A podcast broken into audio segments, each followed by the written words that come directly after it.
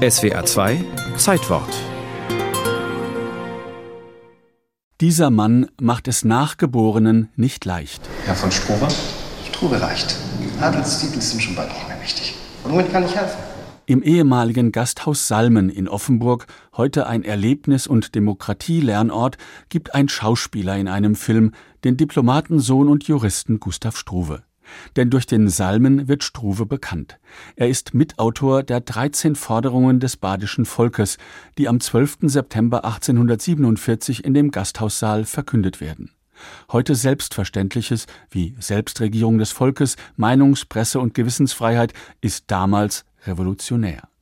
Nicht nur sein Freund, der Volkstribun Friedrich Hecker, bringt Struve auf solche Ideen, sondern auch seine bessere Hälfte. Darf ich Ihnen meine Frau Amalie vorstellen? 1845 haben der 17 Jahre ältere Struve und die Tochter eines Mannheimer Sprachlehrers geheiratet.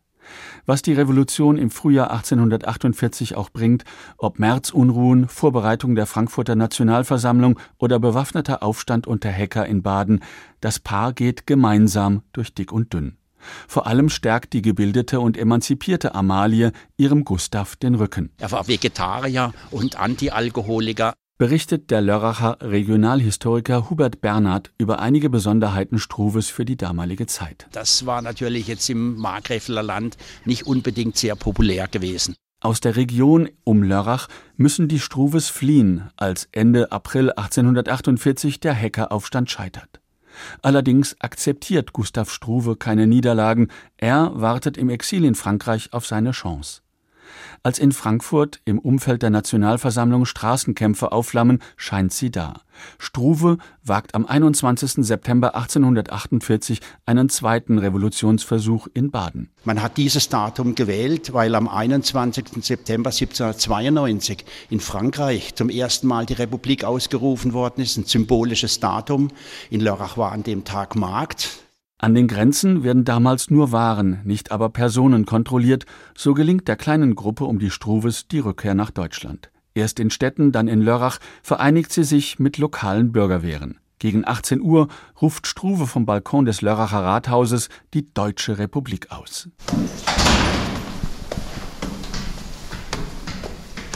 An der Außenwand des Gebäudes, heute Sitz der Volkshochschule, würdigt eine Inschrift das Ereignis.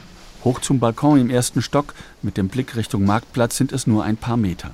Gustav Struve verkündet von hier die Parole Wohlstand, Bildung und Freiheit für alle.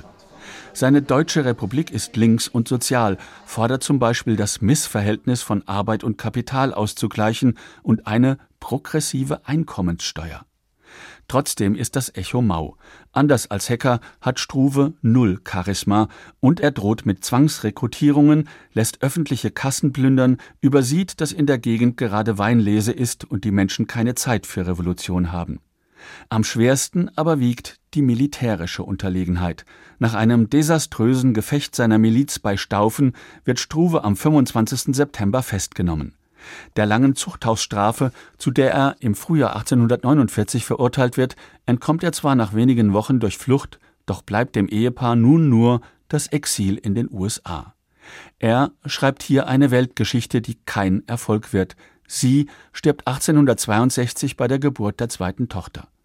Als Witwer kehrt Gustav Struve zurück nach Rheinfelden, Stuttgart, Coburg, um den Despotismus zu bekämpfen ein Idealist. Er stirbt verarmt 1870 in Wien